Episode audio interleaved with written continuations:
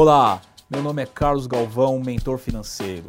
Eu vou te ajudar a se livrar de todas as suas dívidas. Bem-vindo ao meu podcast Dívida Zero.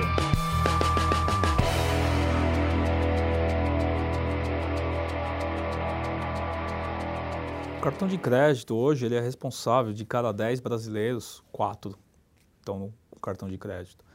Então, primeira dica que eu, que eu falo para você moderar o uso é avaliar o limite que você tem.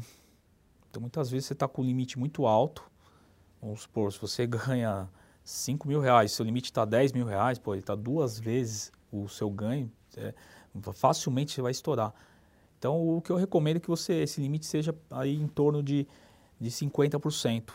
É uma recomendação pode ser, tem alguns economistas que falam 30 tal, mas 50%, porque hoje você utiliza o cartão de crédito para tudo, né? Até o flanelinha está aceitando o cartão de crédito. Então, faça isso. Então, essa a primeira dica é fazer esse limite. A outra dica que eu tenho é não pagar anuidade. Você fala, pô, como eu não vou pagar anuidade? Não, existem alternativas de cartões aí. Vou pegar o exemplo hoje num cartão aí bem famoso que é o Nubank você não paga anuidade. Então, procurar não pagar anuidade, porque isso é um custo a mais. Indo na linha também do Nubank, você tem um cartão onde você tem um controle na mão. O próprio Nubank é um cartão inteligente que você pode ajustar o limite a hora que você quiser, no próprio celular. Você pode antecipar a fatura. Isso é bem interessante, porque às vezes você tem um dinheiro ali, está parado, você antecipando aquela fatura, você, você também não, não fica afogado ou gastando mais. É, e você consegue entender aonde está indo os seus gastos. Você consegue fazer uma administração ali na palma da mão. É um, é um jeito até de fazer um controle financeiro também. Então, procurar esses, algum tipo de cartão de crédito que ofereça isso, essa, essa mobilidade de você né, alterar o limite, fazer e não pagar anuidade. A outra coisa importante é evitar ter um, milhares de cartão de crédito. Eu já vi pessoas que assim, falando, ó, oh, abrindo a carteira e ver aquela cartela. Aí vai na loja, abre lá o cartão da C&A, da Lojas Renner, do, do Posto, começa a abrir uma série de cartões de crédito. No máximo dois, porque senão você vai perdendo controle ali. Você vai tentando ali e, e, no, e começa a criar uma ostentação ali que não existe. Como, como eu sempre falo, o crédito não é a renda da pessoa. Não é porque ela tem um monte de limite ou tem um limite muito alto que é a renda dela. Não é. A, a realidade dela é, é outra. Então, e uh, isso acontece pelo consumismo, porque as lojas começam a estimular, tem a questão de programa de milhagem. É inteligente sim você estar tá dentro de um programa de milhagem, mas saber é, quanto que custa isso. Porque às vezes você até pode pagar uma passagem, usar o cartão de crédito até para reduzir um custo, um custo de viagem, mas tentar entender quanto que você está pagando em contrapartida. Porque às vezes vem a anuidade e está meio que anulando ali, e você tem uma limitação até de usar suas milhas, tal, tem vencimento, etc. Então, fazer esse balanço.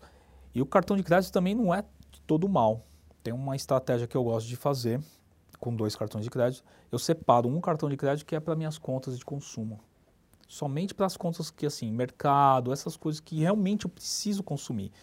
Né? E outro para algumas coisas que eu tenho uma vontade de, de fazer. Tá? Eu tenho, ou que preciso, preciso comprar um computador, talvez, então um equipamento, alguma coisa, né?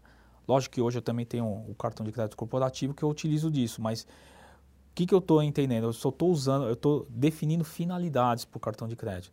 E esse, onde eu tenho que fazer, eu vou analisar o parcelamento, se é, se é vantagem eu, eu fazer essa, essa compra ou não, se eu posso esperar um mês seguinte.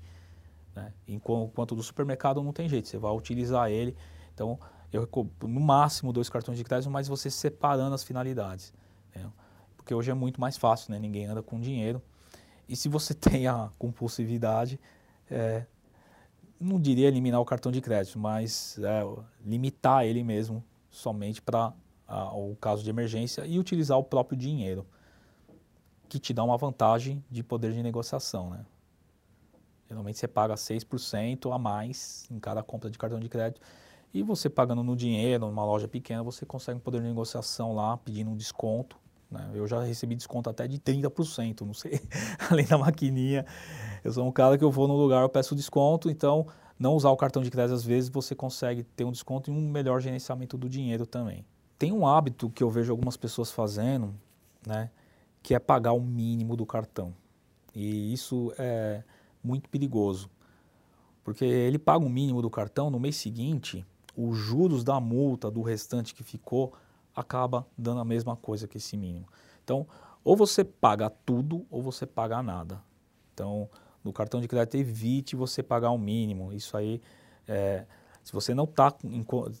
Se você chegou nessa situação que você não consegue pagar a fatura do cartão de crédito, é o momento de você parar e analisar todas as suas finanças, todo o seu controle financeiro e ver o que está de errado ali. É um termômetro até.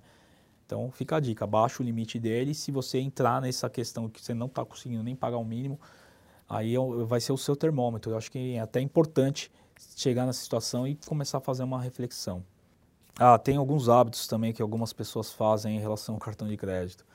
É, e até meu pai fazia isso, eu dei uma bronca nele, como dívida zero, né, tem que salvar até as pessoas da nossa família.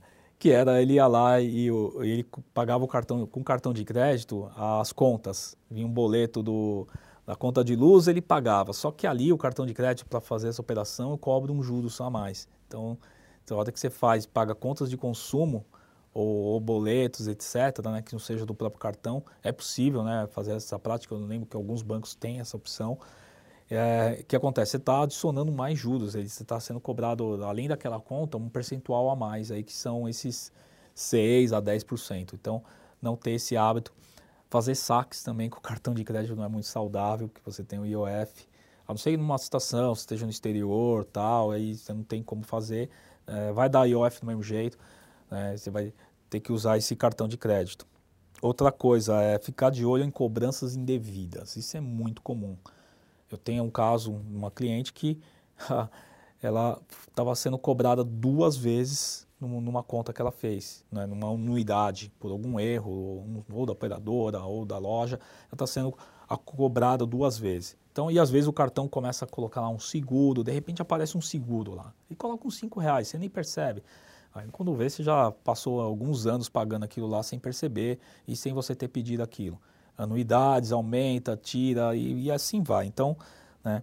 Então evite isso aí e use o cartão de crédito ao seu favor. Ela pode ser uma boa ferramenta, como você também gerenciar as datas de pagamento. Então você saber a melhor janela de compra utilizando o cartão de crédito, você pode ganhar algum tempo, né? E principalmente se você vai comprar algum equipamento, etc. Né? Hoje na internet a gente compra muitos, muitas coisas, equipamentos, mas espere aquela janela da data certa para você ter pelo menos aí de 35 a 40 dias de janela. Então você pode usar o cartão de crédito, inclusive ao seu favor, para que você tenha esse tempo ou seu dinheiro rendendo. Eu que trabalho com investimento, não gosto de deixar meu dinheiro na conta corrente, eu gosto de usar essa janela. Vou comprar um equipamento, opa, tenho mais 40 dias o meu dinheiro lá rendendo e eu vou até o limite dele. Então eu escolho a data que eu vou fazer minhas compras. Né? Então é bem importante de acordo com a data, com a melhor data do meu cartão. Então você pode utilizar isso até ao seu favor. Hein? Obrigado por ouvir mais um podcast do Dívida Zero. Aqui é o Carlos Galvão e até a próxima.